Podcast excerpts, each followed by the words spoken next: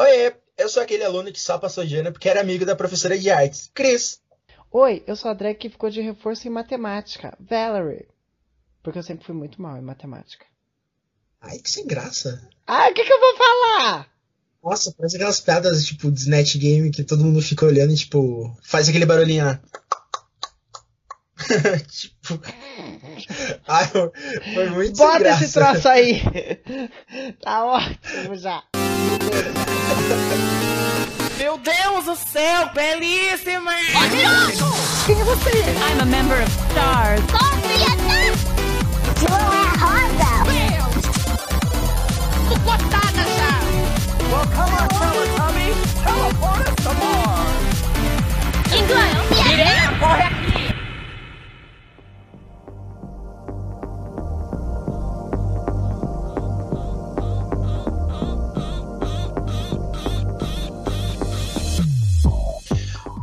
Sejam bem-vindos a mais um episódio do Pega o Controle.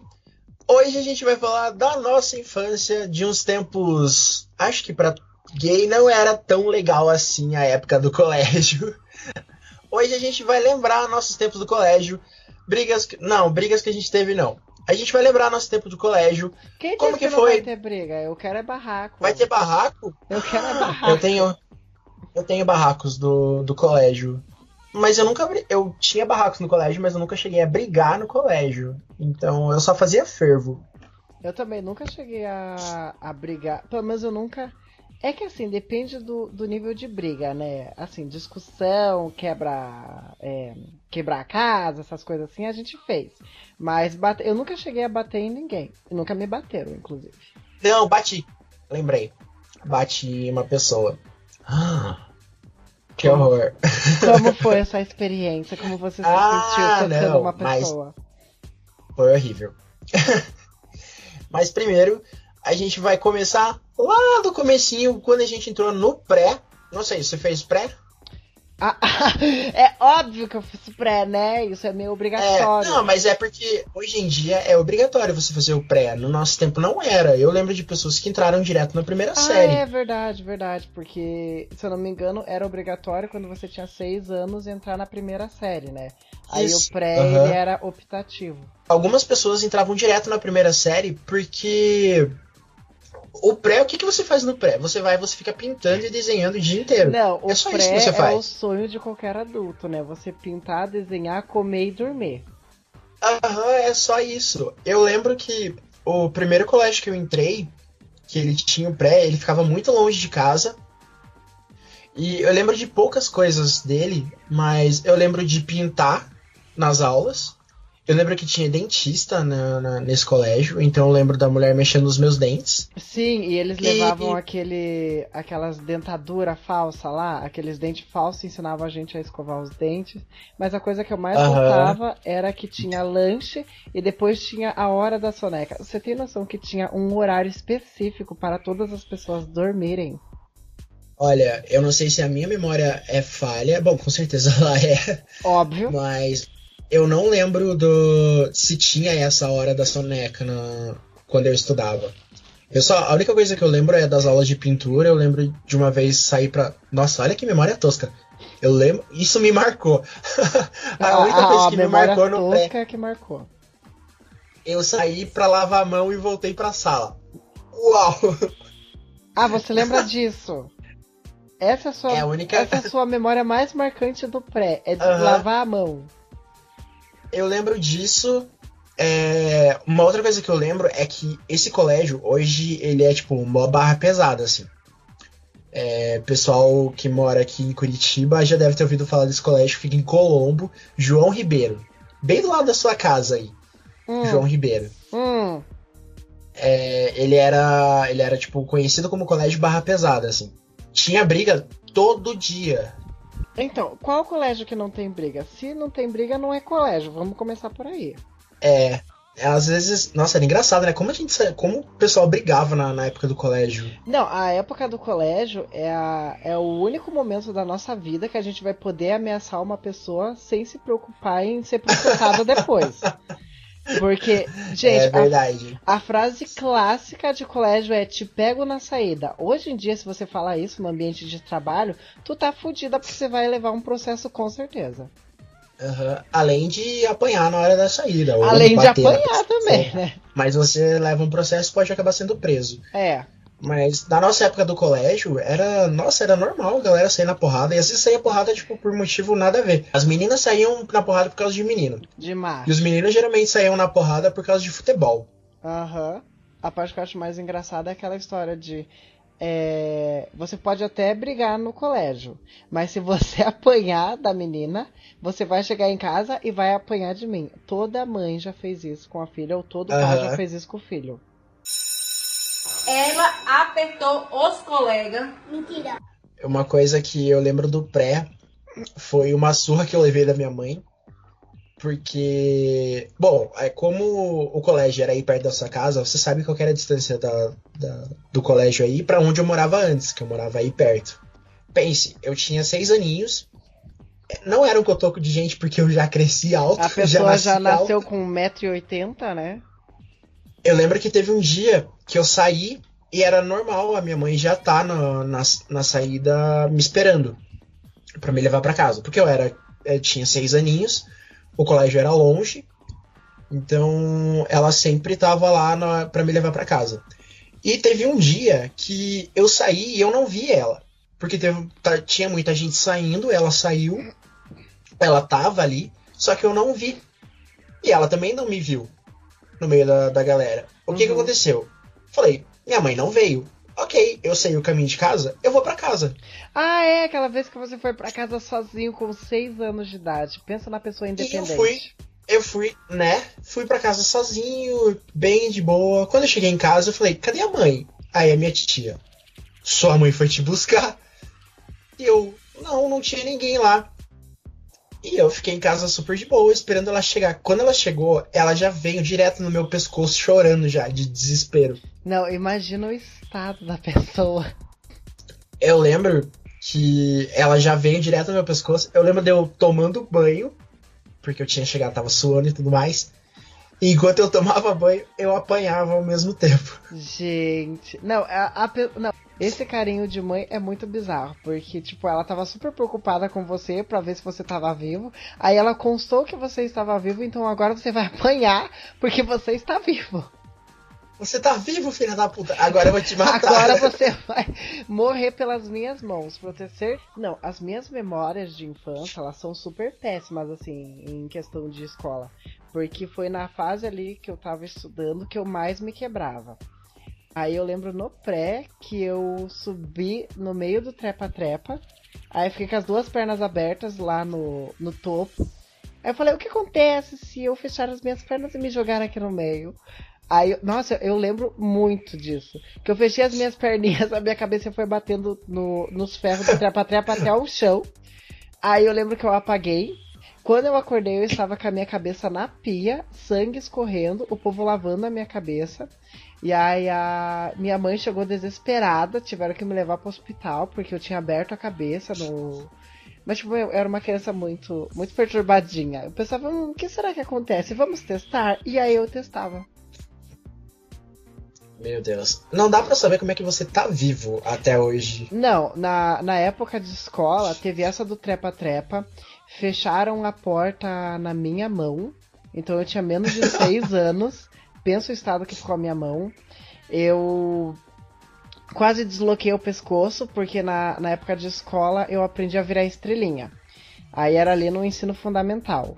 Que hoje em dia eu acho que ainda se chama ensino fundamental, né? Eu aprendi a virar estrelinha e eu tinha um beliche na minha casa.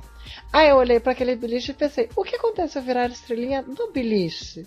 E eu virei. Só que aí eu torci o pescoço porque não tinha espaço para uma criança virar a estrelinha, né? Na, na cama de baixo do beliche. Aí outra vez que a minha mãe teve que correr pro hospital. Então, assim, a minha época de escola eu era uma criança que se acidentava muito. Esse tempo de escola vai acabar virando tempos em que apanhávamos das nossas mães e tempos em que quase morremos na escola. Se você pensar a época de escola, é a época que a gente mais quebra ossos. Porque as primeiras experiências de como é um osso quebrado é enquanto a gente está estudando. É sempre nessa época. Quebra um braço, quebra uma perna. Aí quando a gente fica adulto, é muito difícil você quebrar alguma coisa. Não sei quando você é idoso, né? Mas essa fase adulta a gente não, não tem quase acidente. Porque tudo é experiência nova. Então, tipo, Sim. tudo pra você vai ser novidade. Ah, vamos. O que será que acontece se a gente enfiar a cabeça num, num caco de vidro? Aí, tipo, todo mundo. É, vamos ver o que, que Vamos acontece. ver! Então, tipo. Sempre são essas experiências. E, meu, é um bando de criança junta que nunca fez nada e tá descobrindo, tipo, um mundo novo. Descobrindo o mundo. Então essas crianças, tipo, uma hora ou outra vão fazer merda. Não tem como. Mas a melhor parte de você quebrar um osso, sim, existe uma parte boa em você quebrar um osso. É que você tem um gesso e aquele gesso ele vira o, a- o teu primeiro registro de tatuagem, né? Porque todo mundo assina o teu gesso e você fica tipo, nossa, começou maneiro, olha esse monte de assinatura e não sei o que. Tipo, a primeira experiência com tatuagem é quando você tem o teu gesso assinado. Você volta, tipo, como um herói, né, no colégio. Tipo, Aham, não, é todo. Nossa, deixa eu Aham. assinar o seu. Deixa eu assinar o seu gesso. E todo É mundo muito pensa, nossa, como ele é radical, ele quebrou um osso. Tem o, o podcast que eu escuto, o, o Afonso Solano, ele diz que a escola é tipo uma mini prisão para as crianças. Uhum. Você é obrigado a cumprir certas coisas, tipo, você é obrigado a estudar. Você não sabe para que que serve muito daquilo dali. E você não Você não sabe quando você vai muito. usar. Você tem o banho de sol, que é o recreio, você sai para comer e, e brincar com os outros detentos. com os outros detentos. E tudo é, tipo, uma troca, né? Dependendo, dependendo de como você é no colégio, tipo, se você fizer isso daqui pra mim, você não apanha na hora da saída. Não, isso, isso sem falar que se você tiver bom comportamento, você sai antes, né? Aham, se você- é verdade. Se, você é, um se, bom você, se você não for uma pessoa bem comportada, você vai continuar presa lá dentro o quanto for necessário. Digamos, o seu advogado, que na época é sua mãe e seu pai, Né? caso eles venham te buscar antes, você é liberado antes na, naquele dia. Gente, faz todo sentido. E uma outra coisa que ele fala é que quem desenha no colégio tem o mesmo status do tatuador da cadeia. Ninguém mexe com o tatuador da cadeia, porque o tatuador da cadeia é o que faz favor pra todo mundo. É, né? Quem, quem faz o serviço pra todo mundo. Mas a pior coisa é você ser desenhista na época de escola. Porque é um fardo muito grande que você carrega na sua vida pra uma criança desenhista. eu ficava. A galera. Eu lembro que me pediam um desenho. Nossa, quanto que você cobra? E. Sabe, tipo, na, você tá crescendo desenhando. Os meus desenhos eram. Bom, eram, eram desenhos níveis criança de, de 7, 8 anos. Sim, né, Christian? Você não queria uma arte profissional aos oito anos, né? É, já, já desenhava mangá já desde pequenininho. O pessoal vinha, nossa, quanto que você cobra e tudo mais. E eu ficava, gente, sei lá, 25 centavos. Nossa, aham. É muito engraçado porque o dinheiro, ele tem outro valor para uma criança, né? Porque as prioridades, elas são outras totalmente. Então, na época de escola, principalmente na nossa, que tinha a cantina que eles vendiam porcariada. Não, na- vamos confessar. A melhor parte da escola era ali a vendinha que tinha, porque eles vendiam coxinha, risoles, tudo para dar um infarto na criança, um infarto precoce, e era tudo muito barato. Tipo, um real uma coxinha. E pra gente, um real rendia muito, assim. Tipo, horrores de bala. O nosso poder de compra era absurdo, né? A gente conseguia comprar muita coisa com um real. A cotação do real na nossa época da escola era, era outro valor, assim. Sim, e não tinha aquela cantina saudável. Era cantina pra você morrer cedo mesmo. Era só coisa boa que É, você mas- comia. Eu não tive isso, porque o colégio que eu estudei, da primeira. a- depois do pré, eu mudei de colégio. Aí apa- surgiu um colégio perto de casa e ele tinha da primeira à quarta série. Então era um colégio pequeno, tinha uma tia só que limpava, cozinhava e fazia tudo, a dona Maria. Ela fazia tudo isso, então, tipo, todo dia tinha comida.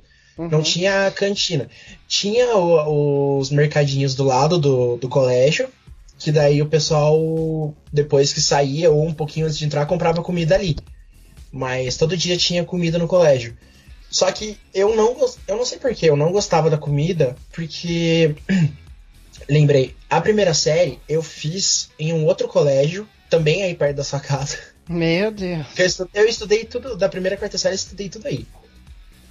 Aí eu peguei um trauma, porque eu lembro que uma vez eu fui pegar lanche na, na cantina e tinha algumas crianças ali e eu escutei elas falarem que não pegavam lanche porque os meninos faziam xixi nos pratos Ai, gente. e as tias não lavavam. Aí eu falei, meu Deus, como assim? Não, Depois disso eu peguei um trauma e eu nunca mais comi nada do, do colégio.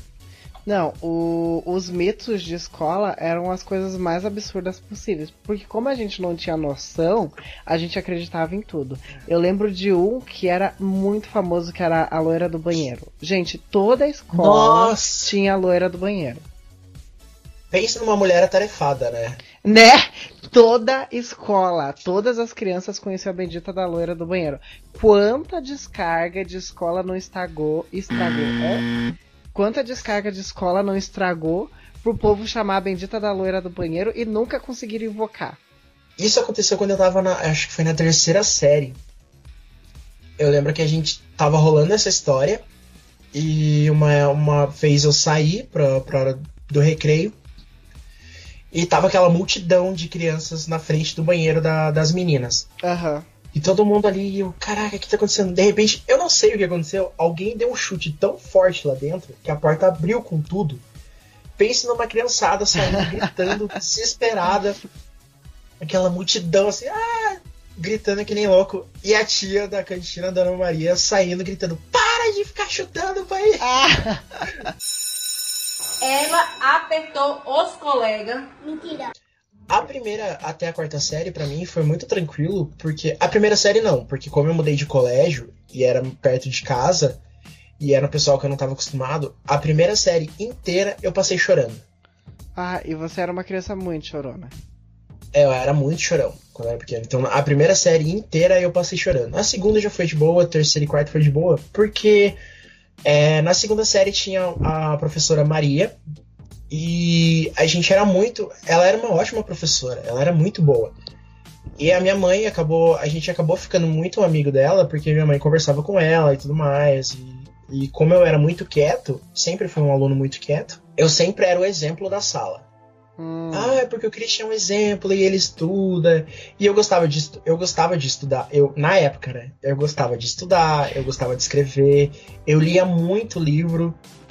A minha avó tinha umas cole- coleções de livros antigos e esses livros eram tipo para alfabetizar a criança. nossa. E eu gostava muito, eu gostava muito de ler, porque ele tinha tipo, ah, vamos aprender o A. Aí como eu aprendi a ler na época, ele ensinava tipo A, aí falava A abelha, A abacaxi, A com B, A, Abá, e esses negócios. E eu gostava de ler A com B, A A com barra. B, A. Então, Cris, eu acho que você não foi letrado certo. Eu acho que você pulou É. ali essa lição. Eu gostava muito de ler isso. E eu ficava, quando eu vinha, ia pra casa, eu não saía brincar com, com, com meu irmão, não ficava brincando na rua. Eu gostava de pegar esse livro, ir na casa da minha avó e ficar lendo o dia inteiro. Eu era uma criança muito triste na época. Até hoje. É, hoje a tristeza é outra coisa, mas. Hoje a sua criança inte- é, hoje a tua criança interior que fala mais alto. Já viu aquele meme? Criança, criança com 5 anos, prodígio no colégio, no escorregador. Aí do lado tem uma outra pessoa descendo, e, tipo, jovem usando drogas. Aí no finalzinho que os dois corredores se juntam, aí tipo, tá lá embaixo lá, depressão aos 25 anos. Meu Então, tipo- Deus, que horror. É, a gente ri da própria desgraça, não, não, é- não tem como. Do segundo ano até a quarta série foi, tipo, super, super tranquilo. Justamente por causa disso. Aí na terceira série, essa professora virou diretora do colégio. Nossa, não, Aí a gente e eu virou- ia zoar, porque o nome da moça da limpeza é Maria, o nome da professora é Maria, e aí eu ia perguntar qual que é o nome da diretora, mas já tá respondido, obrigado. Todo mundo se chamava Diretora Maria, lá Maria. dentro. Eram todos funcionários Maria, você só entrava se o seu nome fosse Maria.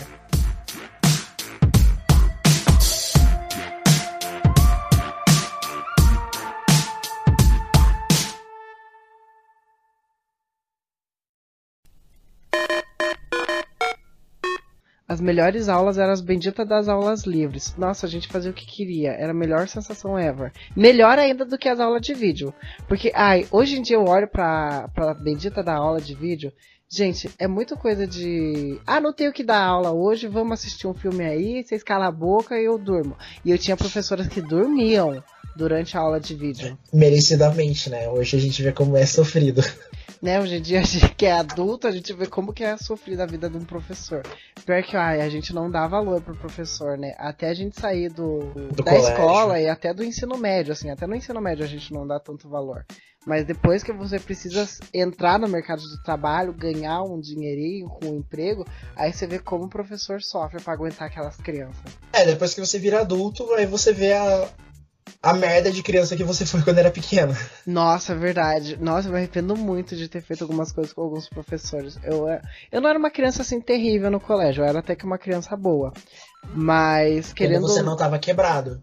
É, quando eu não tava assim, hospitalizada, internada ou em coma. Aí volte meia no colégio você fazer uma arte ou outra, né? Não tem como uma criança não fazer uma baguncinha. E daí hoje em dia eu olho e fico pensando, nossa, os- tem professores que aguentam muita coisa. É muita paciência mesmo. É, sabe quando você vai deitar à noite, tipo, antes de você dormir, passa um flashback da sua vida de momentos vergonhosos? Aham. Aí, o volume 1 é sempre a escola. É sempre quando você é criança. Eu lembro de uma situação, acho que foi na segunda série. A gente desenhou um mapa do tamanho das. Não do tamanho da sala, mas a gente juntou várias. várias. Como que era aquele, aquele papel que parece. Era um papel marrom. A gente juntou vários papéis crafts num. pra formar tipo um papel gigante. E o objetivo era desenhar o mapa de Colombo. Meu Deus, Ah. com quantos anos vocês tiveram que fazer cartografia? É, é, eu acho que na segunda série eu devia estar com 8 anos, não lembro. Gente, era muito absurdo. Mas daí- umas, umas tarefas muito além. A, na época, a diretora Maria era professora na segunda série. E a gente tava mega, mega orgulhoso que a gente tinha feito o mapa de Colombo. Chamaram até a, a mulher que tava concorrendo à prefeitura na época. Não lembro o nome dela. Que ela vivia ali no colégio. Pra mostrar o mapa e tudo mais. E eu lembro de eu estar na minha carteira e um dos meus amigos, um dos coleguinhas, falou: Aonde que a gente mora? Aí eu falei: A gente mora ali. E ele, mas eu não sei onde é que é. Aí eu falei: Porra, eu vou lá mostrar pra você. Ah, olha que ideia Ai, genial. meu Deus do céu. A professora mostrando o mapa, o que, que o Cris Genial faz? Levanta e anda em cima do mapa e fala pro menino: A gente tá aqui. Aí a Meu professora, Deus. a professora e a mulher da prefeitura ficaram me olhando. E eu falei, desculpa, na hora que eu saí do mapa, o meu pé girou junto com o mapa, ele rasgou o mapa no meio. Ai, eu não acredito que você estragou com o momento da escola. Eu girei e, tipo, eu escorreguei. Então eu escorreguei e fui pra frente. Aí um pé tava de um lado do mapa e o outro pé tava onde rasgou o mapa. Aí, tipo, tava eu de perna aberta dançando um break, assim, olhando pra professora. E ela com aquela cara, tipo, filha da puta. Aí eu voltei pra, pra minha carteira, tipo, mega envergonhado da, da merda que eu fiz. E as duas, tipo, me olhando com aquela cara, foi desgraçado. Sorte só que sua mãe é minha amiga, senão você tava fudido. Tipo, o que, que a gente Eu vai acho fazer que- agora? Ainda bem que nessa época elas já eram proibidas de bater em alunos. Porque eu Nossa, acho que ela teve verdade. muita vontade de me bater. Nossa, pior que a nossa época foi uma época muito boa de escola. Porque a minha mãe fala que na época dela os professores eram autorizados a bater, né? Tanto que o Aham. ensino, ele era na base da porrada, literalmente. Você apanhava de régua ou você ficava ajoelhado no milho. A minha mãe ficava ajoelhada na tampinha de garrafa. Imagina, gente, que absurdo. Ah, Gente. Porque você não sabe a tabuada, você chegar nesse ponto. Aí você cresce e você nem usa metade dessas coisas que você era obrigado a aprender. Que nem a minha mãe, que ela fala que ela sabe de cor todas as capitais de todos os estados. Eu fico olhando assim, tipo, tá, linda, e isso aí entra em qual parte do currículo? Pra você entrar em qual empresa que isso é necessário? Tipo, gente, você não vai usar esse troço. Ela apertou os colegas. Uma outra coisa que eu lembro foi a primeira cartinha que eu dei pra uma menina, que eu levei um fora. Nossa, que dó. Na edição eu vou pôr uma música romântica. Porque eu era muito apaixonado por essa menininha. Ela era muito bonitinha. Hoje ela tá virada, nunca aquilo. Eu lembro que eu cheguei em casa e pedi ajuda da minha mãe para fazer uma cartinha. A carta era a coisa mais brega do mundo. A cartinha era eram vários números, aí tinha no, motivos porque eu gosto de você. Aí número um, ah, eu não vou falar, pergunte pro número dois. Nossa. Aí o dois, ah, não, eu, eu acho que é segredo, mas o número 4 sabe, aí vai pro 4. Ah, eu, o 8 sabe a primeira letra. Tipo, era uma coisa mais ou menos assim. E quando chegava no 10, o 10 falava, eu gosto muito de você. Você forçou a pessoa a ler 10 frases diferentes pra dizer que gostava muito dela. E eu perfumei a carta ainda. Meu Deus do céu. E eu lembro que na minha sala tinha um outro menino que se chamava Christian. E ele era muito mais descolado e legal do que eu. Porque ele jogava bola, ele usava gel, ele tinha topete. E eu não tinha nada disso. Aí eu entreguei a carta para ela e falei: Ai, um admirador secreto pediu para te entregar. Eu fiquei o recreio inteiro olhando para ela para ver a reação dela. De repente, Ai, não. ela veio e falou: Cris, você sabe de quem é essa bosta? Aí eu. Ai, só pediram pra te entregar dela. Meu, que coisa ridícula! Aí ela, no final, tinha a primeira letra do meu nome, C. Aí ela. Foi o Christian que pediu pra você me entregar isso? Tipo, o outro menino deu. Sim. Não sei. Dela. Nossa, que ridículo! E rasgou a carta na minha frente. Falou, Meu Deus, eu vou falar com ele agora. Aí eu. Tá bom. E depois, tipo, eu fiquei o resto do dia, assim, tipo, de cabeça baixa, andando no recreio. E teve um momento que ela me viu e ela, mais outras amiguinhas dela. Nossa, Christian, o que, que aconteceu que você tá assim? Deu, nada. Tô legal. Nossa, E eu tava, tipo, ó, triste. Primeira decepção amorosa, tadinho. né?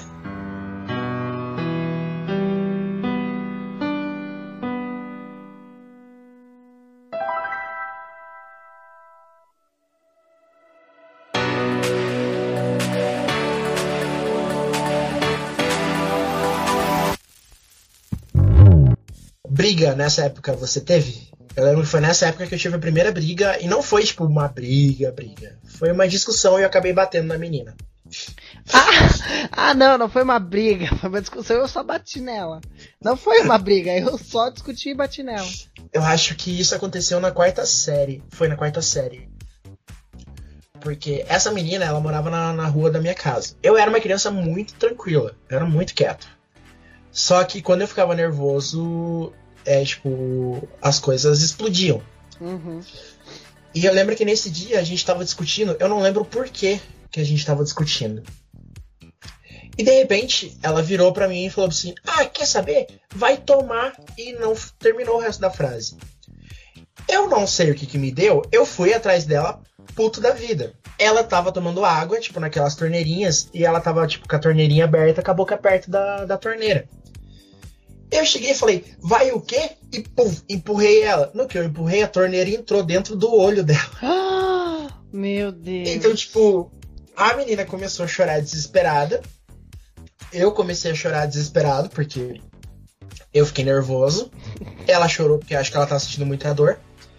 E a diretora veio separar e daí rolou uma discussão. Minha mãe foi no colégio, aí brigou com a menina, daí a mãe da menina veio, daí a minha mãe bateu boca com ela.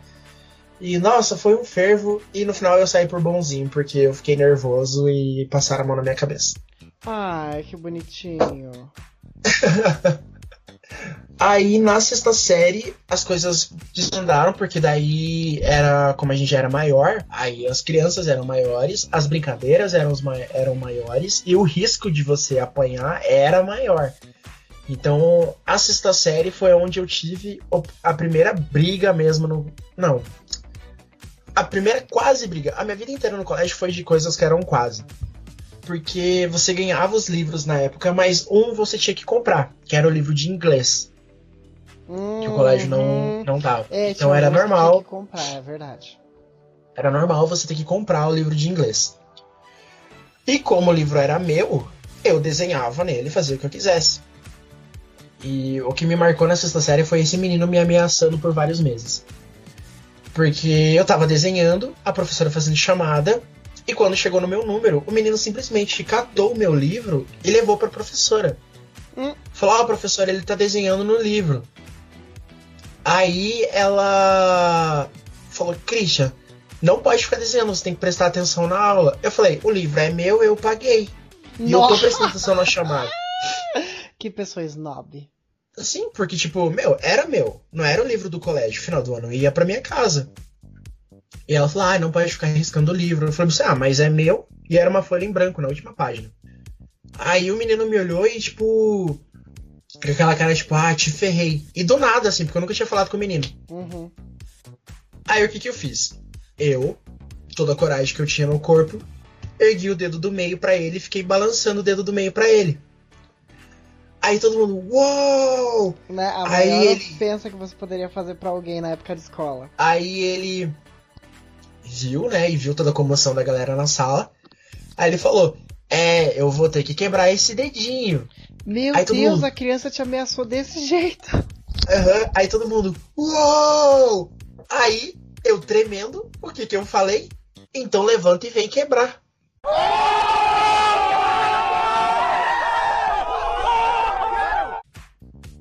Aí foi aquele alvoroço na sala, assim, todo mundo é, batendo carteira, e jogando coisa pra cima, e todo mundo batendo na parede. Todo mundo, ah, caralho, vai ter briga.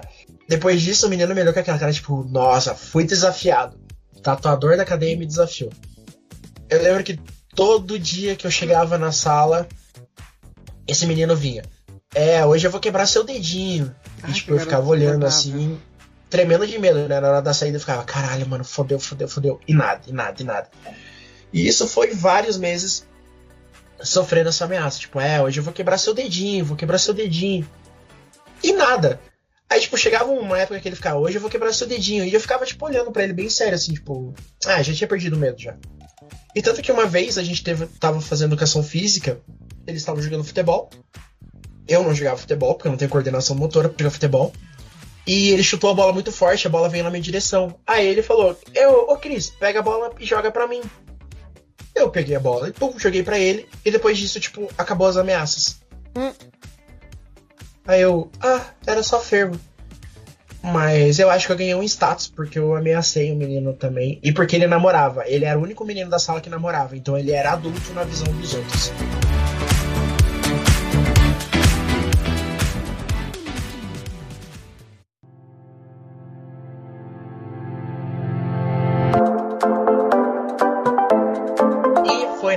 Série. Quase tive a primeira namoradinha. Porque isso deu um BO de um jeito. Eu lembro do nome da menina até hoje, Sara. Era na época que todo mundo tava descobrindo beijo na boca, as criançadinhas estavam se beijando Oi, tudo qual mais. série? Na quinta série. Gente, que crianças precoces. Essa menina, é, a gente começou a um ficar olhando pro outro, e toda vez que eu ia pro recreio ela ficava me olhando e tudo mais, e eu ficava, o que que tá acontecendo? Aí até o dia que eu descobri que ela gostava de mim, porque a minha, ela contou pra minha tia, não sei como é que minha tia descobriu, e a minha tia fez, na hora da saída, eu dar um beijinho no rosto dela pra, pra ir embora. Ai, meu Deus, eu odiava isso dos adultos forçar a Porque- gente a beijar o rosto dos outros. A menina queria me dar um tchau. Aí, beleza. Aí ela conseguiu pegar o telefone de casa. Ela conseguiu pegar o telefone de casa. E ela ligava pra minha casa. Então, tipo, a gente ficava horas conversando sobre o que, que a gente tinha feito no colégio hoje. Tipo, que papo interessante, né? Uhum. E a gente ficava horas conversando e tudo mais. Só que chegou uma época que começou a ficar estranho. Porque daí eu não lembro o que, que aconteceu. Porque uma outra menina na sala, tipo, me intimidou a ficar com ela. E eu falei, se ela quiser ficar comigo, eu fico com ela. Meu Deus. E aí ela não quis mais. Eu falei, beleza, então eu não quero mais. Aí ela queria de volta. Aí eu falei, ah, agora eu não quero. Meu, nossa, muito você. E depois disso eu comecei a sofrer ameaças em casa. Pessoas ligavam com, fa- fazendo uma voz grossa e me ameaçavam, falando que iam me bater no colégio, que iam me matar e tudo mais. Aí a minha mãe começou a ficar louca por causa disso, né? A gente teve que conversar com o diretor, porque a única pessoa que tinha o meu contato na época era essa menina. E as ligações vinham do colégio. Então a única pessoa que tinha o meu número era essa menina. Então rolou todo um fervo no colégio, chamaram a gente pra conversar, ela chorou falando que não era ela e tudo mais. Deu um tempinho depois, ela saiu do colégio. Nunca mais vi ela. Nem sei como é que ela tá hoje. Essa foi, foi quase a primeira namorada. Olha que traumático, né? Quase a primeira namorada no colégio. Mas tinha uma outra menina que ela era minha amiga. E eu lembro que chegou a época de provas, aí todo mundo senta por ordem, né? A ordem da, da chamada. E o meu nome era Christian, o nome dela era Cristiane, então ela sentava atrás de mim. Aí eu lembro que a gente tava conversando uma vez e ela falou: Ah, você já beijou? Aí eu falei: Não, nunca beijei. Dela, eu também não. Quer me beijar? Ai. Meu Deus, que oferecida!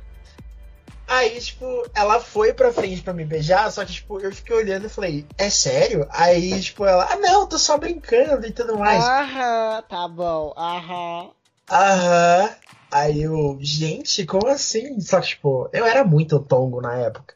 Christian, você era uma criança. Que putaria é essa de querer beijar os, na, sexta, na quinta série, pelo amor de Deus? Eu lembro de umas fotos que eu tirei com uma menina que era a época da Rei e Rainha da Primavera. Também era outro fervo da escola, que sempre tinha o Rei e a Rainha da Primavera, e a gente tinha que é, ficar vendendo rifa, que nem uns bobos lá, para poder dar dinheiro pra escola. Pra eles poderem Odiava pagar a bendita da.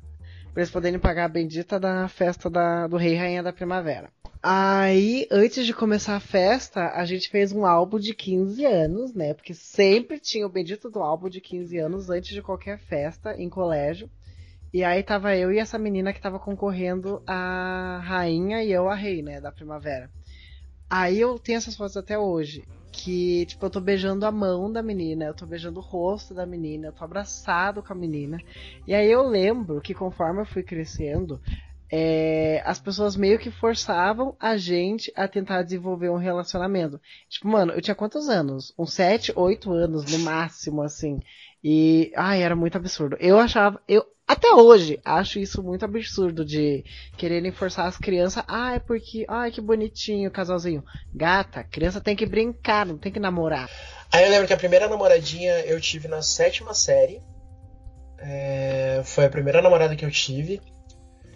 Aí na sétima série foi o ano da revolta, porque daí é, foi a primeira vez que eu pintei o cabelo, que a gente fazia luzes, que na época era moda. Não, e ainda teve, teve uma época do colégio que a gente fazia. Não era luzes, mas tipo, pintava o cabelo com papel crepom. Não, isso eu não fazia. Isso era, Ah, era eu já fiz. a breguice pra mim. Não, não era, era super fashion. Ela apertou os colegas.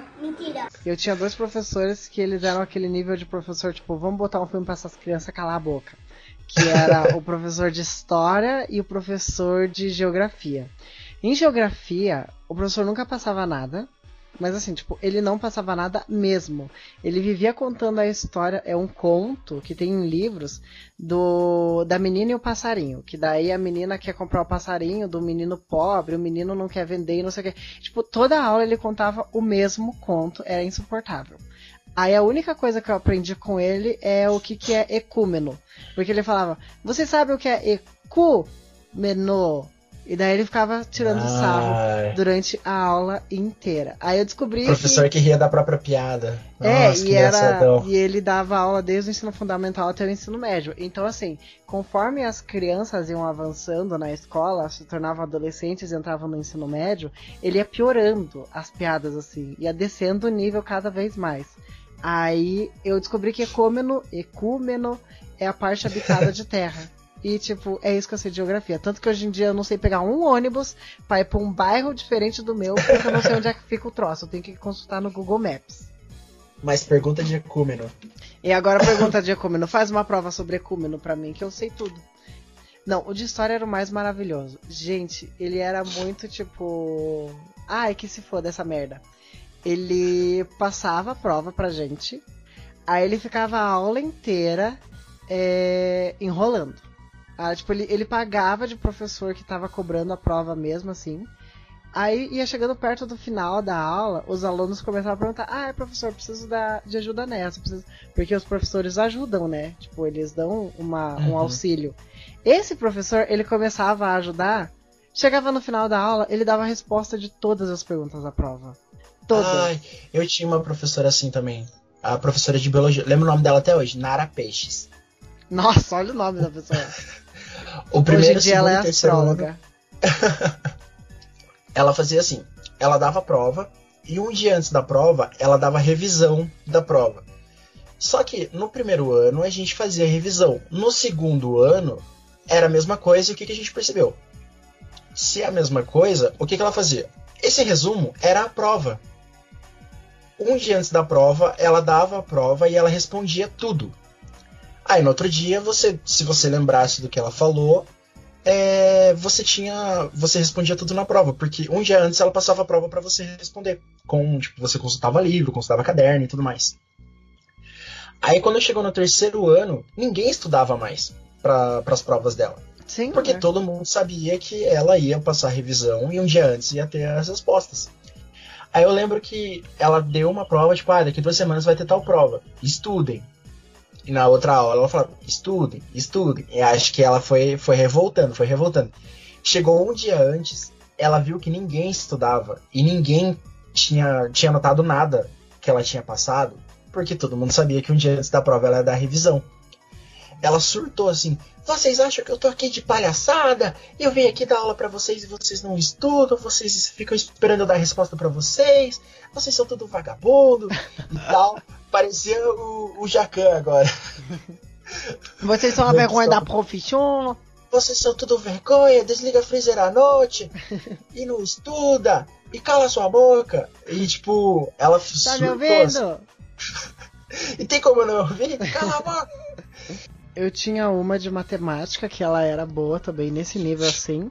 Só que eu lembro que eu lembro de duas situações com ela. A primeira foi traumática, a segunda foi espiritual. A primeira que foi traumática é, é bem exótico. A primeira que foi traumática é, eu lembro que eu tava com um tênisinho e aí era tipo uma botininha. Eu não sei como a sola da botina descolou inteiro. Aí, e eu morava Nossa. e eu morava do lado da, da escola. Então, tipo, na minha concepção, vou ali em casa, troco meu tênis e volto pra aula. Porque eu não era uma, uma criança de tipo, ai, vou, vou lá gazear, ou vou fazer um fervo ali na esquina. Tipo, mano, eu vou lá, troco meu tênis e vou voltar pra aula. Aham. Aí eu lembro que eu. que ela tava falando com alguns dos alunos. E daí eu cutuquei ela, tipo, moça, né? Preciso falar com você. Aí ela virou pra mim com uma cara de ódio, assim, mas com um ódio, eu via fogo no olho daquela mulher. ela olhou pra mim e falou bem. Ela falou bem baixinho assim pra mim. Nesse tom ela falou: Se você quiser falar comigo, você espera eu terminar de falar com o seu colega. E aí você fala comigo. Nossa. Meu. Momento. Momento RuPaul com a Pearl. Não, foi Enquanto tipo. a câmera Enquanto a câmera não estiver ligada, você não precisa falar. Meu, Aham. foi um trauma tão grande na minha vida que eu nunca mais toquei naquela mulher. Aí eu não consegui trocar o meu tênis, porque a desgraçada ainda não deixou eu trocar o tênis, porque ela achou que eu ia gasear a aula, e me traumatizou pro resto da minha vida. Aí a segunda experiência, ela tinha. A avó dela tinha uns negócios meio espiritual, assim. E eu acho que o nome do que ela fazia era reiki, que era tipo imposição Hum, de mãos. Uhum. Aí fui eu e a Thalita, a Thalita é minha outra melhor amiga também de infância. E daí foi nós dois fazer o bendito do reiki com, essa professora.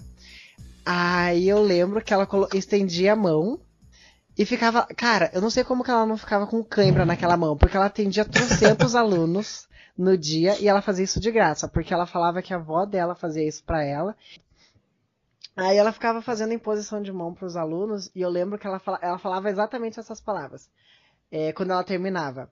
Xisa Marie, o Xisa Marie, o Xisa Marie. Aí ela falava o seu nome, daí, tipo, no meu caso, Valerie, pode abrir os olhos. Gente, era tão místico, era tão coach quântico, era tão profundo, tão espiritual. Era, essas são as duas lembranças que eu tenho dela. Uma dela me traumatizando e a outra dela me curando pela imposição de mãos. Quando você abriu o olho, tipo, não tava todo mundo num lugar ensolarado, vestido de branco. Né? E, o, e Tipo, umas mix flores no cabelo. maconha pra lá, maconha Né? pra cá. Gente, que bizarro. Não, mas, mas era muito legal. A experiência foi bem legal, assim, foi, foi bem interessante. Mas se você parar pra analisar, realmente, é, é tipo, pensa uma professora pegando as crianças da quinta, sexta série, impondo as mãos nelas e, e falando essas palavras assim exóticas.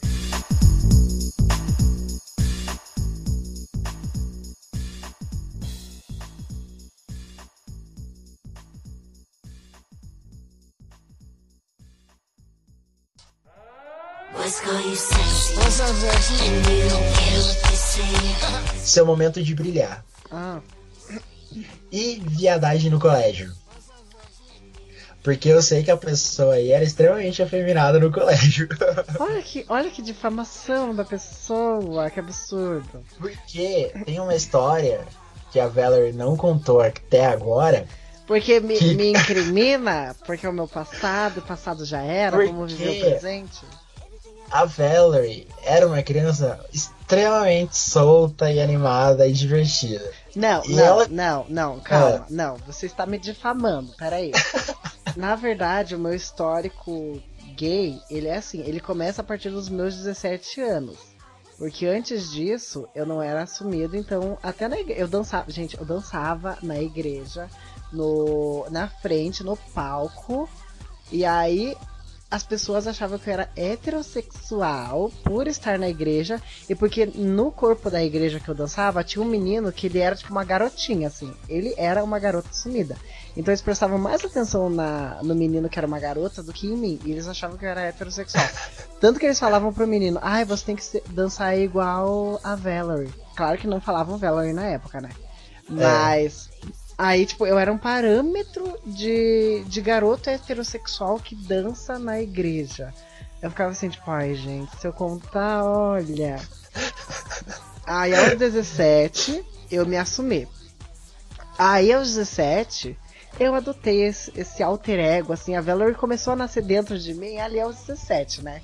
Essa pessoa performática, purpurinada, maravilhosa que eu sou hoje em dia, começou ali. Aí, Mas a história é outra. Que Deixa, que deixa, deixa eu contar. a história. deixa eu contar, deixa que eu conto. Porque senão a pessoa vai perverter toda a história. É, eu tinha um grupo de amigas. E nesse grupo de amigas tinha acho que três meninas e um menino, fora eu. E aí a gente era tipo os populares do, do colégio.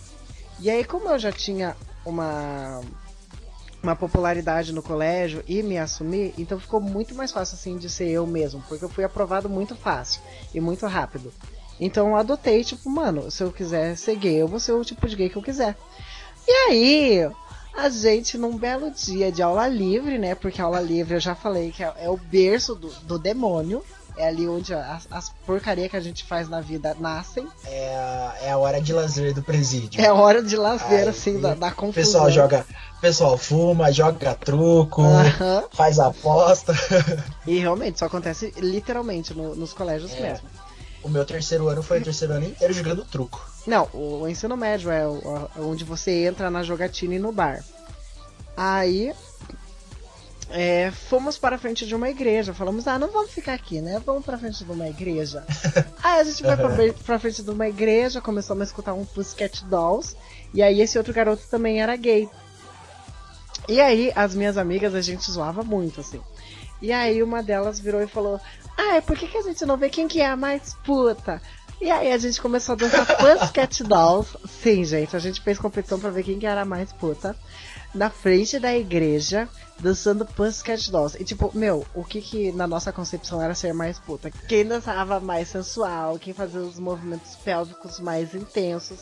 Era isso pra gente que era a definição de, de puta. E daí a gente fez essa competiçãozinha. E hoje em dia essa pessoa aí, é, o Christian, ela fica me julgando por causa do meu passado e porque eu fiz uma competição pra ver quem que era mais piranhona. Mas assim, a gente adorava performar Pussycat Dolls. Eu tive, eu tive no colégio a famosa fase emo. Aff, gente, essa fase emo, olha, se eu tivesse conhecido você na fase emo. que foi o terceiro ano. E eu tinha, como eu trabalhava, eu tinha comprado meu, um celular pra mim. E esse celular ele vinha com um rádio. Então, tipo, não um rádio, uma caixinha de som. O que que a gente fazia? É, um menino uma vez levou essa caixa de som e quando a gente chegava, Ah, a eu época- lembro desse celular, que era uma caixinha, uma, um cotoco de uma caixinha de som preta. é, era um, era um Nokia vermelhinho, bonitinho pra caramba. Aham, eu lembro. o som dele era muito bom. E tinha um menino que ele tinha comprado é, o mesmo celular e ele era nosso amigo assim, ele levou e falou: Ah, eu tenho a caixinha e tal. E o que, que a gente fazia?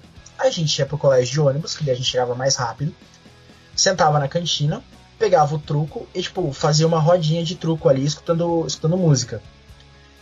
E o que, que o pessoal tinha nessa época? Tinha música eletrônica da, das nossas, da nossa época, que eram horríveis. Eu vou colocar um trecho de uma que eu sei que tocava. This is the time to party.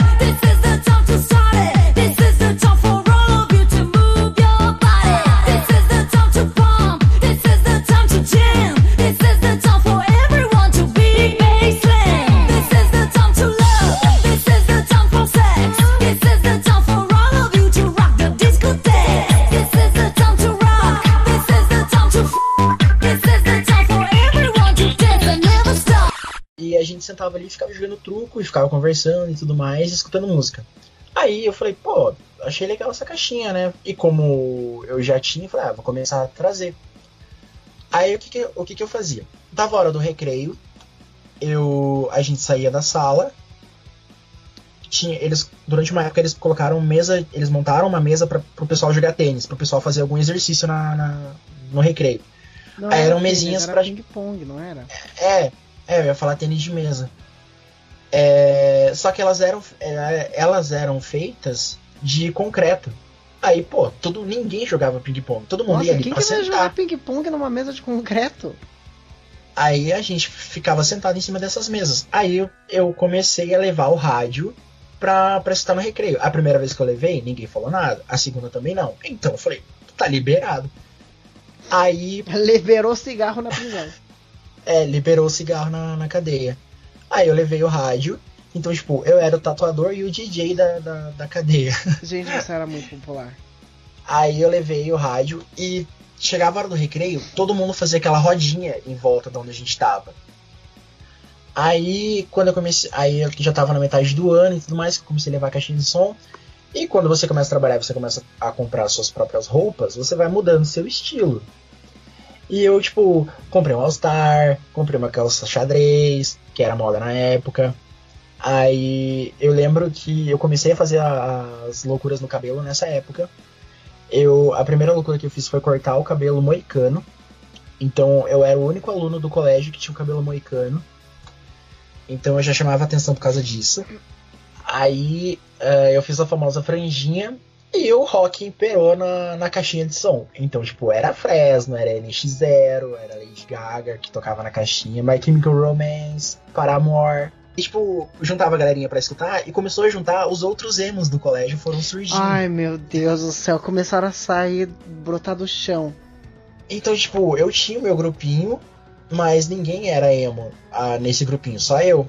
E o outro pessoal, eh, eles eram emos da sexta série. Então, tipo, eles eram a ralé dos emos, assim. Gente, como assim a pessoa na sexta série é emo? Que absurdo é esse? Aham. Então, eles. Esse pessoal começou a juntar. E tinha um menino que eu, eu odiava muito ele, porque ele era tipo, fazia de tudo pra chamar atenção, e ele ficava falando mal das músicas que eu tocava. Ai, que ódio. Ele, ai, essa música não faz sucesso. Ai, eu não gosto desse cantor. E tipo, meu, não quer sair fora. E aí depois de um tempo, é, meu cabelo ficou muito grande, eu já não tava dando conta mais, porque como eu trabalhava no restaurante, eu não podia ter o cabelo muito comprido, né? Eu tive que cortar, aí eu cortei ele muito baixinho. E foi muito estranho, porque a rodinha sumiu. Porque você já não era mais emo, você tava Eu não era da- mais. da roda.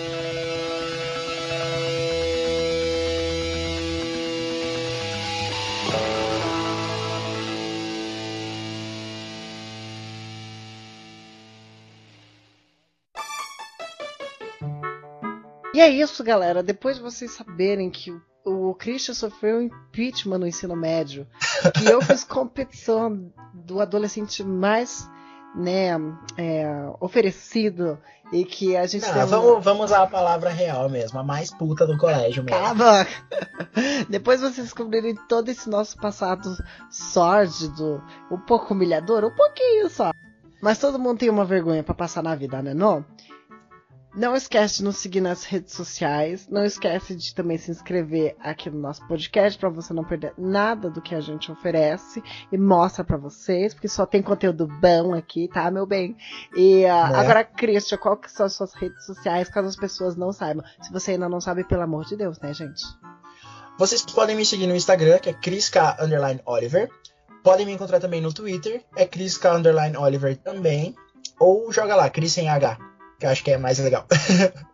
E o meu canal do YouTube é Drega Porter. Ai, eu vou, ser- eu vou ter que sempre soletrar esse troço, né? Mas tudo bem. D-R-A-G-A-P-O-R-T-E-R. E no meu Instagram é Drag Valerie. D-R-A-G-V-A-L-E-R-I-E. Porque eu gosto de coisas fáceis e simples. É, ainda bem que eu vou deixar as redes sociais na descrição do episódio. Obrigada. Porque, olha, é muito complicado esses nomes. E vocês podem seguir também as redes sociais do podcast. No Instagram é pegaocontrole.poc e no Twitter também é pegaocontrole.poc. A gente tá sempre colocando algumas notícias tipo relacionadas ao mundo do, ao mundo pop, ao mundo nerd. E, Memes. Memes que são a base da internet. né, memes não pode faltar. E nos stories no Instagram a gente sempre vai estar postando quando a gente estiver gravando ou uma dica do próximo episódio já pra vocês ficarem preparados. Beleza? Então é isso, até o próximo episódio e falou! Falou!